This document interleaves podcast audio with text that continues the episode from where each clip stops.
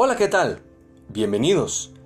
El pájaro cucú es un pájaro popular de Europa y conocido mundialmente por los relojes que llevan su nombre.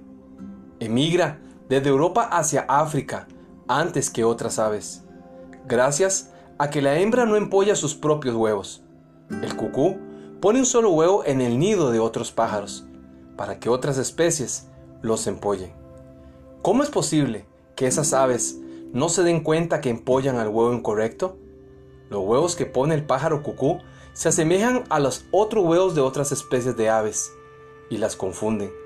Una vez que el pichón del cucú nace, retira del nido otros huevos o incluso a los otros pichones, que normalmente son más pequeños que él, quedando como único hijo adoptivo. Su madre adoptiva lo protege y alimenta sin darse cuenta que no es su verdadero pichón. La especie del pájaro cucú ha sobrevivido durante tanto tiempo gracias a su ingenio de engañar a las demás aves.